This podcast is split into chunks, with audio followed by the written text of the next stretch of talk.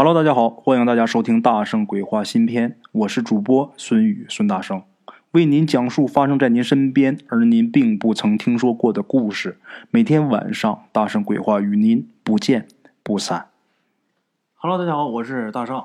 今天呢，都已经到了开始要发故事的时间了啊！但是我这个故事一直没有准备啊，看来今天晚上这故事是说不成了。那么说不成了呢，咱们这一期节目也不能断。那么大圣给大家说点什么呢？就随便给大伙说点闲话吧啊！当然这些闲话肯定也是挺有意思的。今天呢，大圣再给大伙讲一讲这个濒死体验啊，咱们就说说这个吧。这不是故事，但是这个东西挺有趣的，跟大家分享一下。这个濒死体验之前我讲过一个啊，讲过是西方国家的。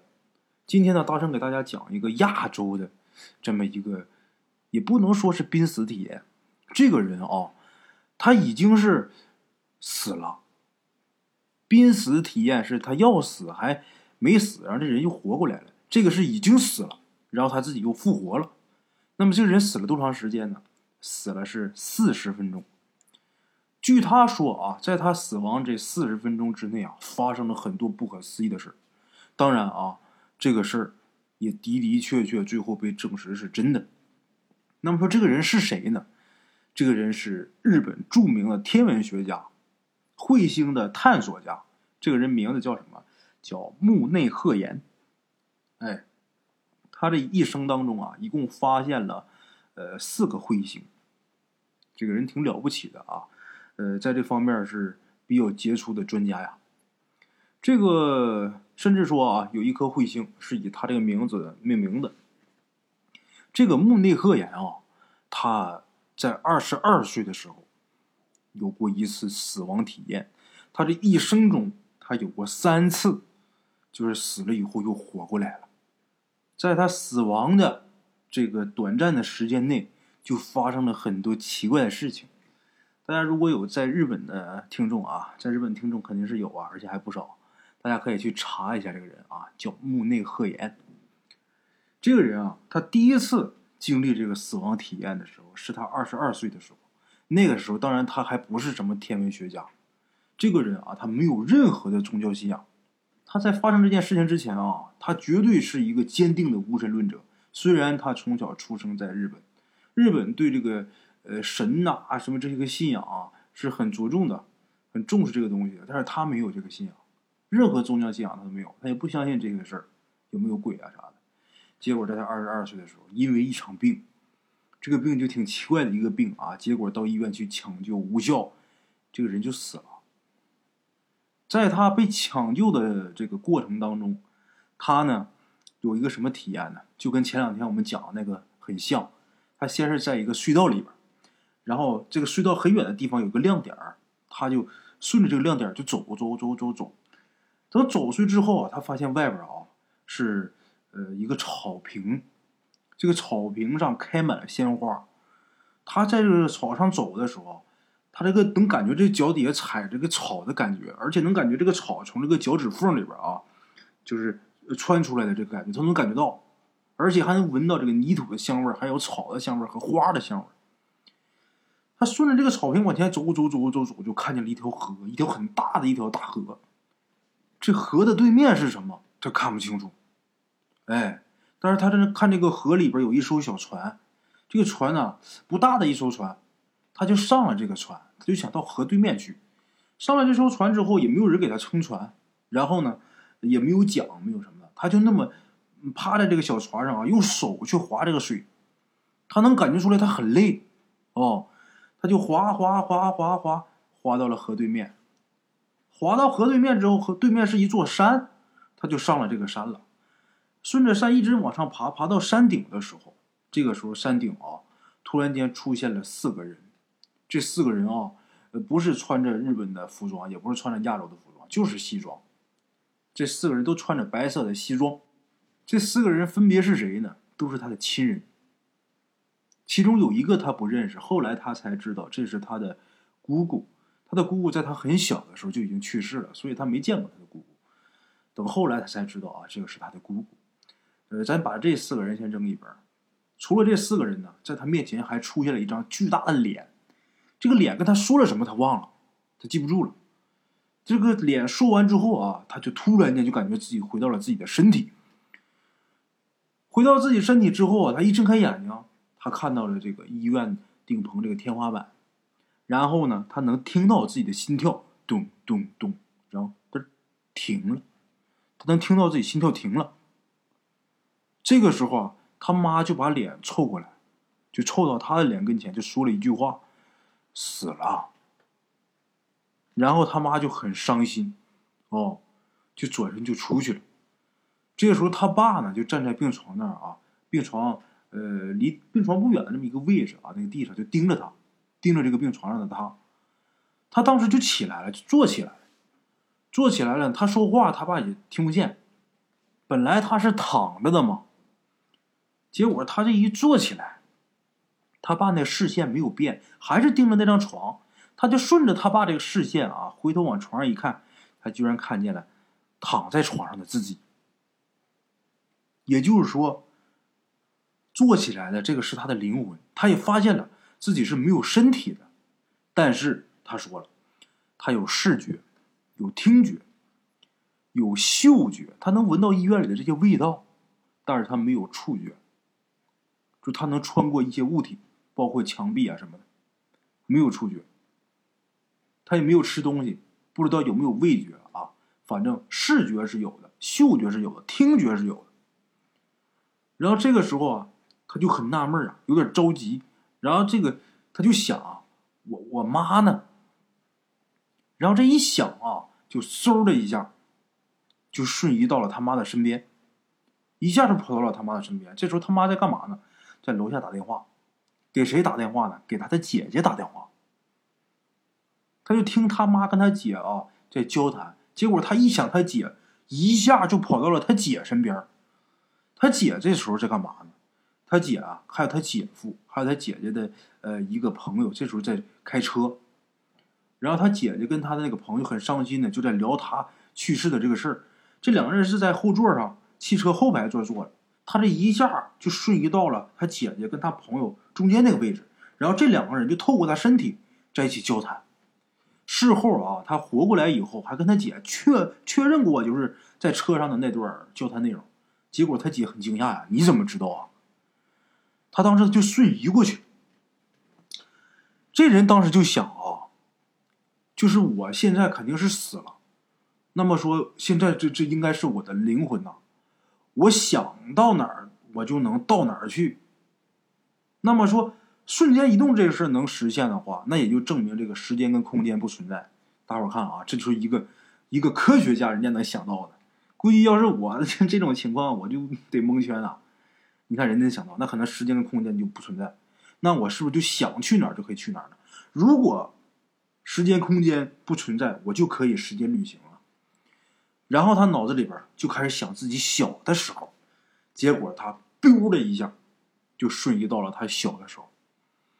也正是因为这次瞬移啊，他解开了他从小到大的一个谜团。什么谜团呢？在他小的时候啊，他七八岁的时候，跟他的姐姐两个人在河边玩，在河边玩的时候，就有一个石头从这个山上滚下来。当时啊，他小的时候就听见有人喊了一声“快躲开”，然后他一回头看到了石头，赶紧拉着他姐姐躲开了。但是这个“快躲开”是谁喊的，他一直不知道。结果这次瞬移回去。他知道了，是谁喊的？我不知道大家能不能想到啊？是他自己，就是他这个灵魂瞬移之后回去之后啊，呃，看到了危险，然后提醒他自己小时候的自己快躲开。哎，这个事儿啊，我觉得很神奇啊。那如果按照他这个思路的话，这个思维的话啊，就是我们人这个生命啊是循环状态的。也就是说，你可以不断的去修改你自己的人生啊。这是搭上我自己的想法啊，当然我不知道我这个想法对不对啊。咱先把这个扔开外，咱接着讲。他瞬移到回他自己的小的时候，然后他就心想啊，我这次到底有没有死？我现在还在医院呢，是不是？我想看看我自己到底有没有死，我想往未来穿越一下。结果他丢了一下，又瞬移到了他的未来。瞬移到多大呢？瞬移到他四十几岁的时候，他当时是二十二岁嘛，死的嘛。他瞬移到他四十几岁，结果他看到他自己在一个一间教室里边，呃，旁边是一个黑板，他在给一些学生讲课。当时他就很不理解自己，他为什么会这样？因为他当时根本他不是什么呃教授，也不是什么天文学家，当时什么都不是，他就很不理解我怎么会像老师一样在这给人家讲课。结果过了几十年之后，他真的就成为老师了，这个事很离奇啊。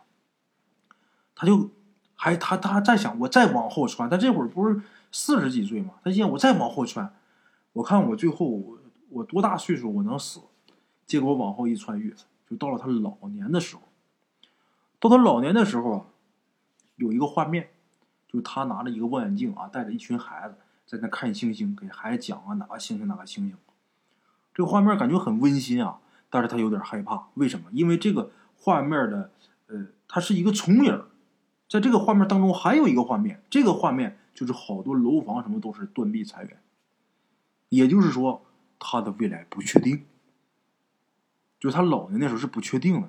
也许这个世界很美好，他带着孩子看星星；也许，呃，日本这个地方遭受了什么大的灾难，或者是战争啊，或者是。地震呐，啊，他不确定，他再往后穿就穿不过去了。然后他就想，我我我能不能往回多穿一点，不穿到我的小时候？他平时对这些东西很感兴趣，什么兴趣呢？比方说像什么，呃，大洪水啊，大洪水大家都知道啊，圣经里边有写到啊，这个大洪水啊，诺亚方舟啊，一般就对这些有了解的好朋友都知道，咱们就不细讲了啊。他就想穿越回去看看。就说到底，这个人是地球上有没有那场灾难，大洪水那场灾难？结果他真的回去了，他真的穿越到大洪水那个时期，哎，也就是一万五千年前。等到那之后，他看到地球上啊，当时全都是一片汪洋啊，哪儿都是水啊。那么地球上这个水是打哪儿来的呢？据他说，当时地球啊跟月亮。两个这个星球转着转着转着，不知道为什么突然间转得很近。这个月球啊，原来并不是我们现在看到的这个月亮啊，它上面全是什么小坑坑包包这种。我们现在看见的这个月亮，只不过是当时月球中间的一个核，什么意思？就跟那个桃啊桃核似的，一个桃子桃核。这个月球啊，现在我们看到的只是当年月球的一个核。当年这个月球外边包裹了大量的冰。这两个行星啊，就走到一起的时候，地球这强大的引力啊，就把月球上好多冰就给吸过来了，吸到地球上来了。然后经过大气层，这个冰就转化成水了。当时这个地球上就是一片汪洋啊。他不但看到了大洪水，而且他还真的看到了诺亚方舟。哎，诺亚方舟大伙儿都知道，它只是一个传说啊，圣经里边写的，对不对？但是这个。他看到的这个诺亚方舟啊，真的有，但是跟圣经里边写的不一样。圣经里边写啊，是好多这个这动物啊和人呐合力建造的这么一艘大船。他看到的不是，他看到的这诺亚方舟好像是一片树叶似的啊，那个形状。就这个东西为什么能在水上漂，他搞不懂。他不但看到了这个诺亚方舟，而且他还进到这个诺亚方舟的里边去了。他说这个方舟里边有三个球，这三个球是干嘛的？不知道。这个他说这艘船啊，绝不是像圣经写的那种，就是木质的或者什么材料的。他觉得这个东西一定是来自于高等文明，就是比人类啊更高等级的文明造出来这个东西。而且这个诺亚方舟啊，它不只是有一艘，就据这个穆内赫言说啊，就最起码。他看到的就得有五十艘，哎，很大的船。这个船为什么会飘？这个船靠什么动力去走？他完全搞不清楚。他一个科学家，至今他都弄不明白这是为什么。哎，但是他确实是看到了。还有，这个人啊，要么说人家怎么的，就是科学家，还想的就多呢。他不但对这些大洪水什么感兴趣，他对这个宇宙起源呢也很感兴趣。咱们都知道啊。呃，用我们现在所理解的这些东西啊，人类这个宇宙起源是怎么来的呢？就是说这个宇宙之前啊，就是一个点儿，就是一个小圆点儿。哎，这个小圆点是体积无限小、质量无限大这么一个东西啊。然后不知道有什么，有一天就砰就爆炸了，就炸出各种星系啊、星球啊、什么银河系啊什么的。我们现在所理解的知识，它是这么来的。而且这个整个宇宙是在膨胀的，怎么膨胀？你这个东西一爆炸，它往外喷啊。就现在我们这个宇宙是在走的，这个是确实的，科学家人家都研究出来了，都认为我们宇宙起源是因为宇宙大爆炸。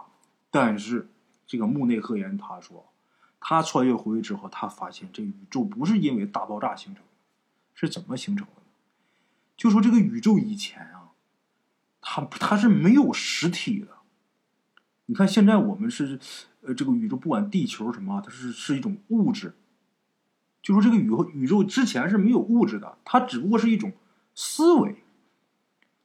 然后这个思维不知道因为什么扭曲了，哎，就产生了很多这种。类似于啊，像等离子核那种东西，两个两两两个球球啊，在那转转转转转转，然后转转转转就转出来那个物质的东西了。而且他说啊，那么说这个宇宙啊，是因为这这这个方式产生的物质，那么生命是打哪儿来的呢？这个穆内克研究说呀，这个地球的确是一个很独特的一个一个星体，哎，一个星球，怎么讲？就说这个地球上的水啊，都说这个水是生命之源啊。他说这个地球上原原先的水啊，就是我们现在地球上这个水，其实都不是地球上，是月球上的。就是地球上原来的那个水啊，那个水，这个紫外线一照射到这个水里边，这个水就就能孕育出生命。那么说这个水，我们现在地球上还有没有？这个穆内赫言也说了，这个东西啊，十有八九还有这个水，只不过在。很地底地底下啊，很深的地方，哎，这他都看到了。这个啊，其实你如果说他这个事儿是真真的的话啊，有点说不通。也许这个东西是他自己臆想出来，也许是他在死亡的那段过程当中啊，他的幻觉，这都是有可能的。那么这个事情啊，不但是我们想象啊，他自己也想象到了。他就想要怎么能证明我这个东西是真实的，不是我臆想出来，不是，呃，我的幻觉呢？是真正的时间旅行呢？他就想，我能不能穿越到从前，我留下点证据？我刚才不是之前不是穿越到那个我我我的未来了吗？就是说我这次肯定没有死，那么我能不能留下点证据啊？然后等我醒过来之后了，我被救活之后啊，或者复活之后，我再去找这个东西。如果这个东西在，那么就证明我不是臆想出来的，就证明这个我真的进行了时间旅行，啊，就说我的灵魂真的进行了时间旅行。然后呢，他呢就一下穿越到了五百年前，就等于是从这个人类起源啊，他又穿越回来了。就距他死的那年之前五百年前，然后他就找了一个地方，这个地方叫土佐神庙。到了这个神庙之后啊，那个时候这个土佐神庙啊还是一个很新的一个庙，哎，就五百年前这庙可能刚建没多长时间，他呢就找了一块石炭，在这个寺庙的一根就内侧的一个柱子上啊，用这个石炭写了两个字，这两个字啊，日语叫“慈鲁”，哎，这个“慈鲁”是什么意思呢？就是用我们中文啊，就是“鹤”的意思，哎，它不叫鹤岩吗？就是这个“鹤”的意思，思路写了这么两个字。写完这两个字之后啊，他就走。等他醒了之后，他后来被救活，四十分钟之后他被救活了。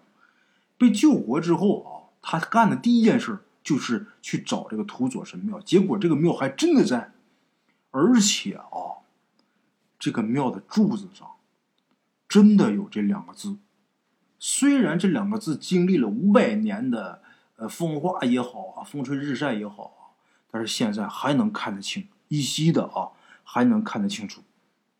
而且这个庙的呃住持啊，他有一本书，保留了一本书，这本书就是记载这个庙从建一直到现在发生的一些事情。往回查五百年前，真的有这么一个事儿，就有一天这个寺庙这个柱子上啊，突然间就出现了这两个字。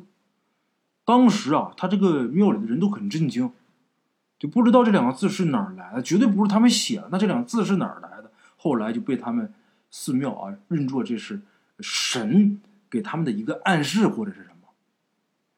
结果他知道啊，这东西是我写的，就从这个就可以证实啊，他真的进行了时间旅行。哎，当然啊，就像类似于这种事情，简直是太多了。大圣啊，今天我是实在是没准备节目啊，又不忍心把各位老铁给放下，所以我就随便给大伙儿说一些比较好玩的一些事儿啊。大家如果说对这种呃事情也感兴趣的话，以后呢，我可以给大伙儿多说点啊。这个感兴趣，大伙儿没办法留言呐。咱这个 公众号现在没有没到三个月啊，不能留言。大家如果喜欢的话啊，喜欢这类节目的话，你可以给我发私信或者怎么样啊，以后可以多给大伙儿讲点，比方说血型啊。比方说量子力学呀，是不是？比方说宇宙的起源呐 之类的啊，或者一些这个世界上的未解之谜吧，外星人啊啥的，我平时都挺感兴趣的啊，我也都不能算是研究，但是喜欢看。呃，因为这些东西里边，我总能发现一些啊，就跟神学有关系的东西。哎，我认为他们好像都是相通的，所以说我还是略有研究。大伙如果喜欢，以后我都给大家讲啊。今天呢。就给大伙儿说到这儿吧，说这么一个比较有意思的这么一个事儿啊。嗯，今天咱们就说到这儿，等明天啊，大圣给大伙儿好好的准备故事啊。今天先到这儿，咱们明天见啊。路边的茶楼，人影错落。用声音细说神鬼妖狐，用音频启迪人生，欢迎收听《大圣鬼话》。